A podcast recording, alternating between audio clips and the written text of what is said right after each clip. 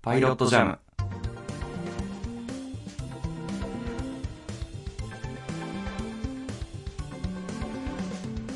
作曲家のいさきです。放送作家の広島です。この番組はトークの練習がてらお互いに好きな曲を紹介する曲が流れない音楽番組です。リモートで収録しております。そしてドラマね。うん。マイファミリー第4話放送されまして、いやー、その展開に持っていくかっていう感じの流れでしたね。ねえあの、先週のね、あの、第3話のエンディングの方で、そのうん1年後みたいなことになるのが、俺、あれはもうドラマのす終盤、ああなるのかと思ったら、4話の割と頭でなったね。 そうだね。本当にパーンと飛んで、平和な日常が、まあ、を取り戻しつつあるけれどもっていう感じに不穏な影がみたいな。えーあれはちょっとびっくりしたびっく。 1年後っていうのが、ねえかなり後に効いてくる設定なのかと思った。あー、どうなんでしょうね。でもなんか結構もったいぶらずに出してきた感じありますよね。ねそう。で、まあ大きな変化としては1年経って、その新しい子供がね、うんうん夫婦にできたっていうのと、あとはその、娘さんがちょっとずつ社会に戻ってるというか、日常生活を送れるようになってるけど、うんまだちょっとトラウマがあるみたいな。うん。うん、まあ、ほぼ戻ってるけど、たまにトラウマが出るみたいな。そうね、なんかお薬飲んでるみたいな話とかもあっねたしで、その浜学と、えー、各県の、実は隠していた問題というか過去というかがあけはいはいはいはい明らかになるっていうね。いやーねえ浜学の過去はねやっぱあったんだねこの間ねそうだね。なんかありそうだけどなんだ警察だってだけかって思ってたけうんどもう、被ね害者だったんだよね。え最初の被害者だったんだねいやーしかもそのねえ二の 数二の数がね持ちこたえたというか一回ねチャンスを与えられたけど浜学ははい一はいはいはい回目の失敗でもうダメだったっていうのがあ結れはな構んかちょっとかシビアっていうかわねねえ あれちょっとうわーってなっちゃって俺ねしかもお金結局渡さずにそのなんつうのかなもう娘さんが帰ってきてない状態だからねややりきれないような なんえかねえ浜学はどうやって5億円用意したんだろうねどうなんだろうねだからあ警察の捜査に絡んでたっていう設定だからまあ、もしかしたら警察に用意してもらったのかもしれないね、ねうん、でもそのなんか共通点みたいなものもなんかねその学校はいはいみたはいいなところで玉広がなんかちょっとこう阿久津さんっていうねそのいかにも怪しいあの人をちょっと犯人なんじゃないかみたいなねう目で睨んでましたけどんでもあれでそのままあの阿久津さんが犯人だった らそのまま過ぎだろってなっちゃうから多分違うだろうけどねああそうだね、まあ、だからもしかしたらその阿久津さんも犯人に弱みを握られてるとか ああそ娘のいるパしターンかもしれねないですよね。そうそうそうそう。だからほら、なんか娘さんも、実は一人のように見せておいて、過去にみたいな、あいわゆるね、その、実は被害者の一人だったみたい な。ーでもそれ浜学でそのパターンやったからさもう一回さそれ さ阿久津さんでやるとああワンパターン過ぎだろってなっちゃうだろうからあー、でもそう、そうだね。確かに確かあに。そっか、じゃあなんか別の切り口でやってくるのか、それとも、王道に、ドストレートにもう犯人が阿久津さんなのかもしれないし。あーかあれでだから犯人があれやってる理由に阿久津さんが絡んでるみたいなのはあるんじゃないあー、なるほどね。そっか、お金を集めてる理由がはっきりしてないもんね、まだね。そうね阿久津さんはお金持ちだしさなんかそう、なんかいい生活してそうな感じですから阿ね。久津さんの成功の裏でなんかあー、なるほど。知らねえけどねわかんないけ どそのそのパターまンなあ、奔らさ走してるパターン。そのね阿久津さん犯人でも被害者でもなんか両方そのパターンはなんか見えるじゃんだですね。確かに確かに。からだから内正情統が見えてくる派でいけばそれだと思うけどねああ、なるほどね。はいはい。知らねえねけどうんまあでもまだ5話、ね、次の話で5話ですから、はい。そう、まだ半分来てないからね。そうなんですよ。だから、ちょっともう少し展開があるとより引き込まれる感じはありますよねあその犯人の意図が何なのかみたいなのは早く知りたいですよねあそうねそれで言うと今回のこの誘拐が前回同様ちゃんと終わるかっていうとかなり微妙なのかもねドラマのあれで考えたらそうですねやっぱり一回成功して一回失敗してっていう例が続いてますからうんね今回の件はどういう着地になるのか全くわからないんですよねえあと俺これドラマとしてさうんあ意外と分かんないと思ったんだけどさこういうさ時系列が1年後ってなる系作品でさ、こんなにちゃんと子供が登場してるのって意外となくない子供の1年の成長ってさあーなる視ほど覚的にかなりさ本当は出るじゃんそうだねなんか背丈が伸びたりとかそうそうそうそう雰囲気が変わったりとかねそう違うよねやっぱだからドラマでやる場合ってさもう1年とかじゃなくてじゃあ3年後とかでさあの小学生だったのがもう中学校3年生でみたいなぐらいの時系列で変えることで子役を入れ替えるみたいなああるある似てる顔のねそうそうそうそうとかねあるそう明らか顔違うけどあ ああれまあまあまあまあ変わったんだろうあなーっみたたいんなだねみたいなそう パターンがある中でさうん今回の誘拐事件ってさあの娘はさほぼほぼさ囚われの身でさ、最後もさあの目隠しだその座り込んだ状態とかさいいわゆるその、うんうん全身をさあの娘を見慣れてないからさ今回1年後ってなってもさ正直俺あの娘役の人が変わったのかもどうかもよくわかんないんだけど多分変わってないんだと思うんだけどさそうだね変わってないと思いますねそうだから前回までであの娘さんのその全身をもし見慣れてたら1年後なわけねえだろみたいなさ、こ の1年ツッコミ経がって、ねそう、うん全然変わってねえじゃんみたいなさはいはいあれぐらいのさ年のさ子供で、うんっていうことになるんだろうけど誘拐事件でそういう見せ方にしてたからうわ俺全然違和感がわかんないって見ながら思ってたうんああなるほどねそこのツッコミどころ出やすくねって思ってたんだけど意外と分かんなかった、あーあ僕はあのドラマの演出も入ってるのかなと思っててうん、いわゆるその社長の二の数がその、うん自分の家族をないがしろにしてたっていうことをそうそうそう。視覚的に、ね、演出してるのかなっていうかうそんの、むす娘の全体像とか娘のはっきりとした思い出がうん回想シーンで出てこないから、そそうの 仕事に熱心にやってたあまり覚えてないっていうそのなんかイメージにしてるのかなみたいなそうそうそう感じはありましたねだから上手だなと思いましたそこなんですが、そう。そう、だから俺うんずっとそれをさ、俺も意地悪な心でさ、どうせそこでボロ出るだろうと思って さ、全然顔違うじゃんとかさ、うわ、全然1年経ってんのに変わってねえじゃんとかって言おうと思ったんだけど、あれこの人、合ってるよね変えてる変えてないわ、わかんねえなとか 思って。自然に見ちゃったそうよだ。ね なんか服装もね捕まった時っていうかそうそうそうなんそうか。あの制服なんのね、かそうそうそうそうそうそきっちりした姿を見慣れてないからさ、うそうなんですよだから余計にあたこう成長した感じがあったというかね。 ねうんそうそうそうそうなんですよだからクソーと思って俺の意地悪が届かなかったと思ってそうですねまあでもなんまあこ個人的に引っかかったのはうんあの夫婦生活はとっくに破綻してたみたいなことをはいはいはい布数が車の中で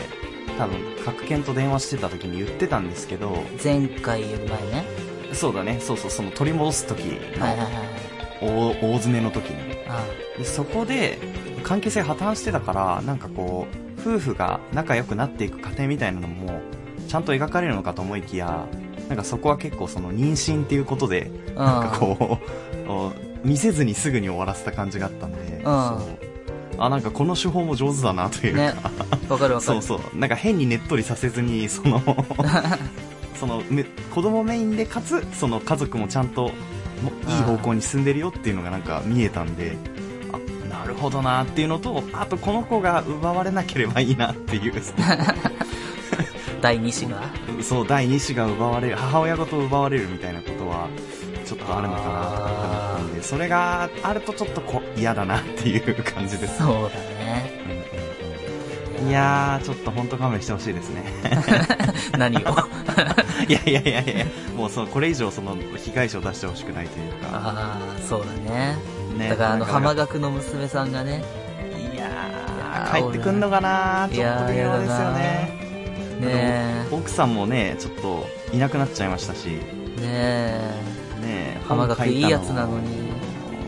ねえだから本書いたのも責められないですよねだからねえなんだよ、ねえそういう理由かとかってねええ本当にでいよいよそのなんていうか警察にもうちょっと頑張ってもらいたいっていう気 持ちは出てきました、あー俺今思ったので言うとさ、うん、あのこのドラマ終わった後どうせノベライズ版が出ると思うんだけどそれのあーそうだね表紙にはあれやんないだろうけどカバー裏とかでさあの暴露本のあの想定にするのはどうありそういやーどうだろうな実際 それ相当コアなファン向けな感じするけどねでも漫画とかでよくあるじゃん。あの、作中あー劇の、あるねあるね作中漫画みたいなやつをさ、なんか、そういうはいはいはい設定本みたいなのが出た時にさ、そう、カバー裏とかにさ、それ仕込んどくパターンってはい結はい構あるじゃないですか。バクマンいやーの、あの、設定本出た時の想定が、あれ PCP だったから、はいはいはいはいそのパターンだなって思って、読めたって思ったよ。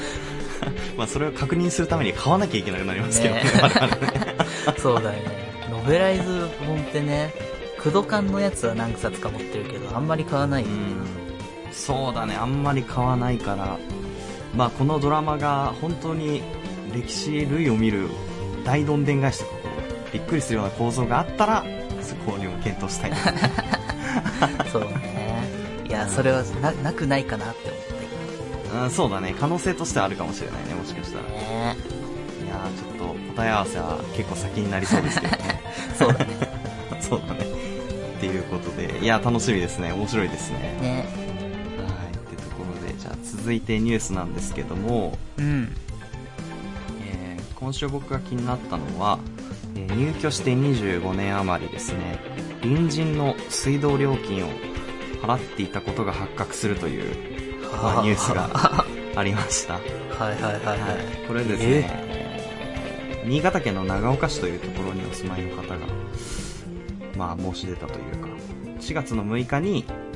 1棟に2世帯が入居しているアパートの住人が他の使用者と使用している水量を取り違えてませんかっていう 指摘を水道局にしたらしくえでそれ調査したところ実は配管工事をした時に、あのーそのは実際の配管とその指定のなんていうんですかねメーターみたいなのわかんないですけど細かい情報がなんか行き違いがあったらしくて誤配管が生じていることが分かったらしいんですよ、えへえー。はいか。誤配管ってらしいですねえで気になる値段ですよね25年間も間違えて払ってたんだとしたらものすごい金額になりそうじゃないですかあ調べたところあ約10万円 ーのご徴収があったっていうところで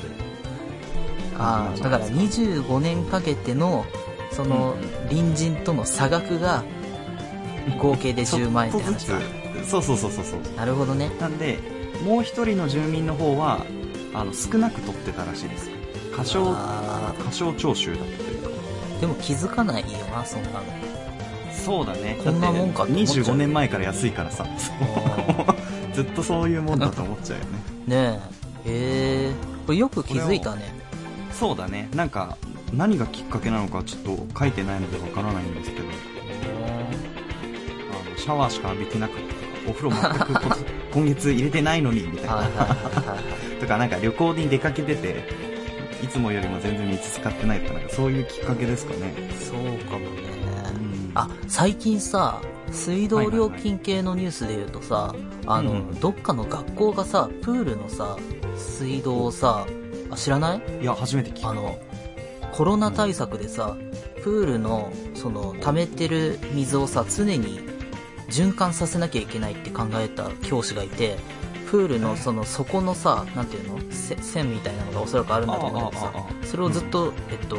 開けっぱなしにした状態で常に水を入れ続けるみたいな状態にずっえーかけ流しとにしたってことそうずっとしてやばたので何百万みたいな額いやそうそうなりますよそうになってることに気づいてその教師が「いや良かれと思って」みたいな本当にそう で結果だからその何百万を学校側と校長先生だったかななんかわかんないけど学校側とその教師とでなんかちょっと折半してそう折半してみたいなニュースが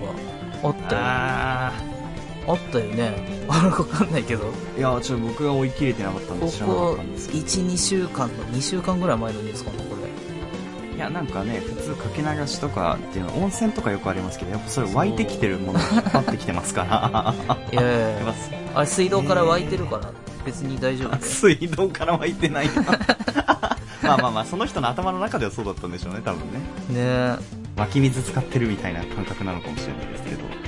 れがあってあ2ヶ月出し続けるっていうやつだねこれ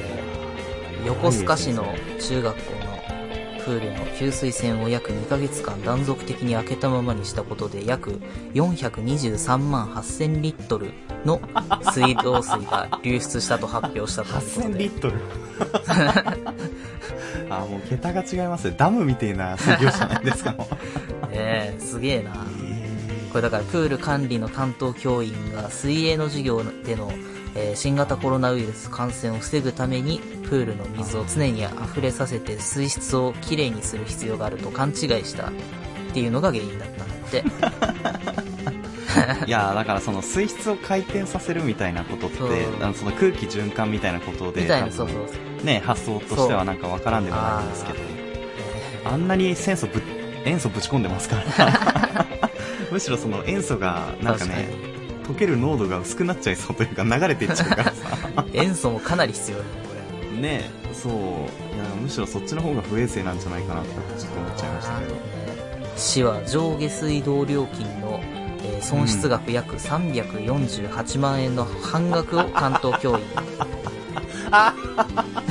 ええまあでも結構払うねそうあ300そのは半額を担当教員校長教頭の3人の損害賠償としてだから半額は水道料金、えっと、市が負担したんだこれああでも一応学校だからってことなのかな、ねえこれ校長と教頭、マジでなんでだよって思うよなええまあまあな金額払わされてますからね そ急うにねいやさすがに担当教員が一番払ってるけどね担当教員まあまあがまあまあまあ、まあ87万円払って校長と教頭は43万ずつ払ってまあまあ払ってるじゃないですかねええみたいな何代だよとかってええあーでも管理が行き届いてなかったからって責任を負うっていうその本当に責任を負う時こういうことになるんですね、上司がねえーいやーこれこの先生めちゃくちゃバカにされるぜ生徒から間違いないだろうねうわなんか先生のミスって笑えないんですよねなんーわかかるわかるわか教える側だからさなんか るそうあなたが抜けてると私たち困るんですけどみたいな感じになりますよねっていうねはいそんな感じで広島君は今週何か気になったニュースありますかうわーもう今週、まあ、結構話題になってましたけどやっぱ、後ろシティ解散じゃないですかいやーこれねツイッターで流れてきましたけどねやっぱこういろいろね今週いろんな芸人さんが解散するみたいなそうですね多かったですよねまあなんか僕はやっぱ後ろシティラジオ、ね、星野ギガボディ結構好きでうんうん聞いてたから、いやー悲しいなーとかって思ったり伊崎くんもねあのピスタチオ好きだったし、こうお互いなんでって 言ってますけどねその特にそんな話はしてないんですけどやっぱ悲しいよね好きな芸人さんが さちょっと温度差が違うからあんまり張り合いたくはないんですあそうなのそうなんですピスタチオファまあンまあ的には、その芸人さんとしてはまあ一応一時期ねすごいブレイクされて、で今はなんかこうなんだろうホス元ホストの役柄を生かしてなんかこうあー YouTube やったりとかなんか一応ね結構認知度高い芸能人というかお笑い芸人さんだったからあーややめちゃうんだ残念だなっていうのは思いましたけどああいや俺もねその同じ気持ち後ろシティに対してあのそんな同じ熱量。じゃあ低いんじゃねえかっていう話だ、いや、本当ですよね。いやー、俺解散すると思ってなかった、マジで。 なんかあれじゃなかったでしたっけ ?TBS ラジオの星のギガボディが終わるときにも、その、あれ、なんか、どちらかの方が体調不良みたいな。そう、金子さんが、いあや、ー金子さんてかまあ、その、終了するってなったのが多分2020年、はいですはいね21年かなうん、うん。の、えっと、3月で終わったんだけど、その半年ぐらい前から、金子さんがね、体調崩して出なくなっちゃったの、番組に。なんかそれはね、広島君に教えてもらった記憶があるんですそうよ。うんなんかねその当時の流れで言うとえっ、と、後ろシティ2人とも独身でみたいな今年中にどっちか結婚しようぜみたいなで結婚できなかった方は、あのすげえ筋トレしてすげえ日焼けして色黒マッチョになろうってなるっていう罰ゲームなんつって はいはい。言った次の週に阿諏訪さんが俺結婚すんだよねっていう発表をしてええー、ってなっていやこれ提案したのが金子さんだったからさええー、ってだから俺先週ずっとさ大丈夫なのかなって俺来週結婚すんのにって思いながら話聞いてたんだけど どんどん自分で条件足していくからみたいなはいはいはい。で結果金子さんがあの筋トレ始めてヒサロに通ってみたいなどんどん肉体改造していくっていうのを毎週追ってたのもうそれは確定事項だからね。そうねで、これからどんどんそういう方向に見た目が変わってくんだろうなって思ってたら急に来なくなったの番組に。なるほど。体調崩しました、つって。そう、だかちょっとら、不穏な感じですめちゃくちゃこれから星のギガボディすげえ面白くなりそうって思ってたからさ、その、そう、こそっか。の、毎週毎週さ、その、変わってく流れが面白かったんだよ。えー、みたいな。うんうん、何週間しかやってないのにそんなにもう吹き割れてんのみたいなさ。結構時間もあったんだろうね。そんな感じで来なくなっちゃって、最終回まで結果は来なくて、最終回に一応コメントだけ金子さんも発表してみたいああ、でな。もちょっと寂しいですよね。やっぱラジオで来れないっていうのは。そう、最終回も、しかもそう、と思って、まあまあまあまあとかって。でね、最終回で阿諏訪さんがね、当時あれ、クラブハウスが流行ってた頃で、まあ、ああ、懐かしいですねそ。うラジオ終わっちゃうけど、まあ、今流行りのクラブハウスで、ね、二人で復活できたらいいな、とかって思ってますみたいなは。はは言ってて、そう。で、金子さんはそこからだから何ヶ月かして、一応復帰したんだけど、復帰のタイミングで、えっと、今日から復帰しますけど、後ろシティは、えー一時、えー活動休止しますっていう発表だったの。ああ、もうその流れで、そのままちそょうっそうそとうってことだったんですね。そう。でも、二人で一緒に出てる NHK の番組があって、うん声優で出てる、えっ、と、名作くんっていうやつがあるんだけど、それは二人とも一緒に出てる。解散、ああの、解散というか活動休止してるなとるほど。そうで、今回解散発表してからも、その名作くんには二人とも、あの、今まで通り、えっ、と、出続けますっていう発表があったシんだテけィどとしてではなく、そう、それぞれの、その、タレント業としてというか。そう。へえ、あ、ちょっと特殊ですね、それは。ねで実際そう俺一回多分ここで話したあの名作くんのイベントが行われてみたいなうんうんうでんそれの阿諏訪さんのツイッターに金子さんが映り込んでるっていうのが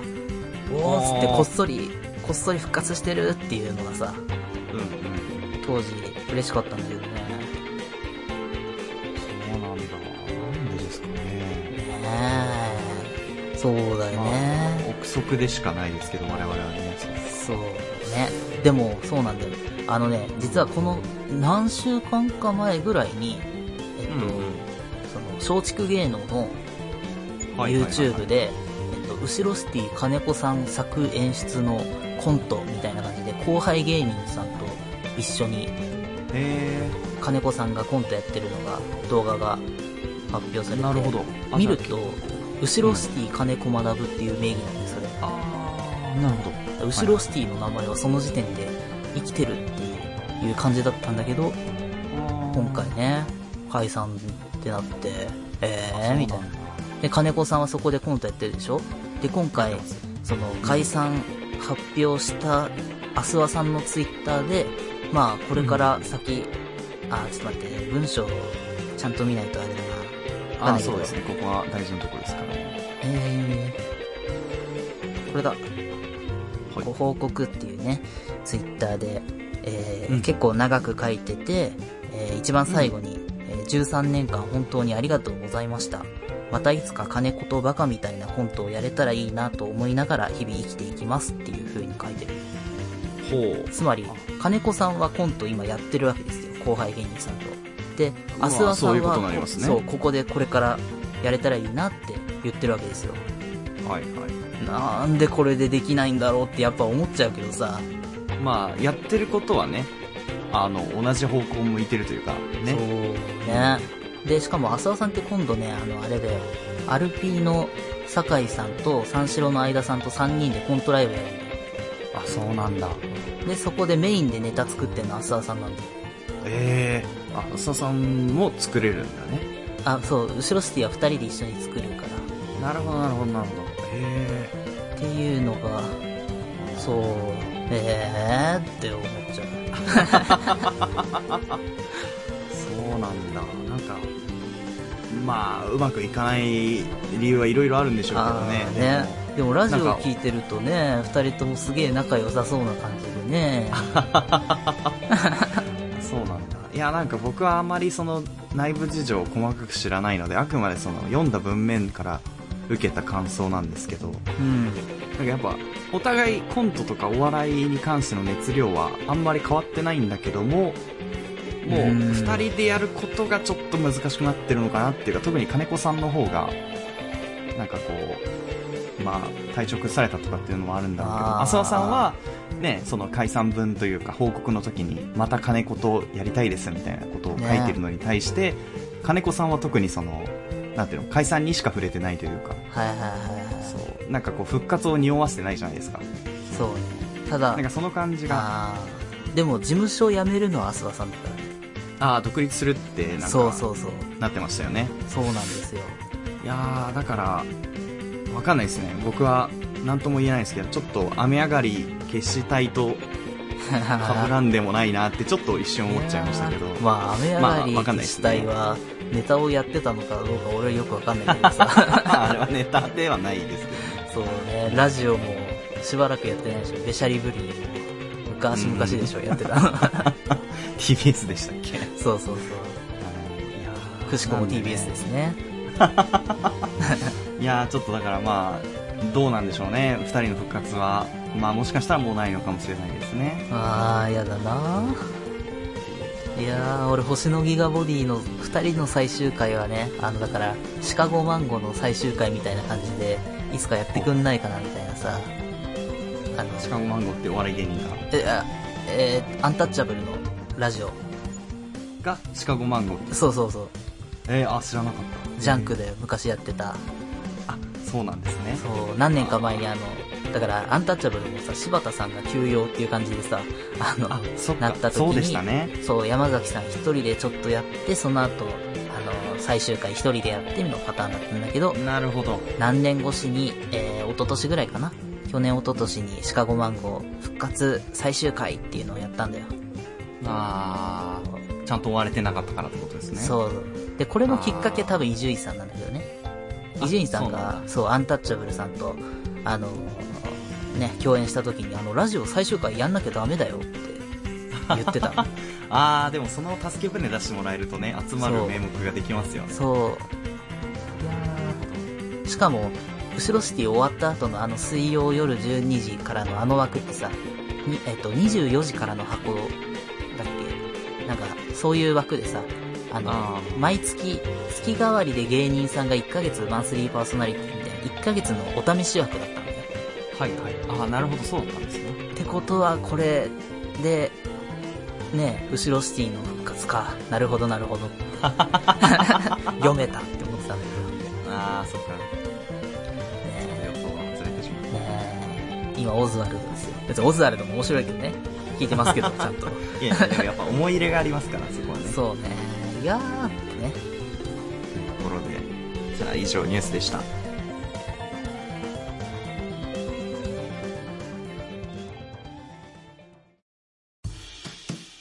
じゃあ曲ですいやーこれオープニングの話に関連付けるのすげえ難しいとか思いながら、あの、水道料金の話からなんかないかな、なんかないかなって、あ、あれかってあの、性欲の、あれが意外と水道の話だったからって、浅井亮さんの。あー、そうですね。そう。まあまあまあまあ、結構根幹の話ですけどね。そうなるほどねだからそこつながりで浅井亮さんでで浅井亮さんのあれか映画でとかってなんかできるかなないかなないかなって探してたら全然関 係ない流れでこの曲見つけました、えーボニーピンクで「ウォーターミー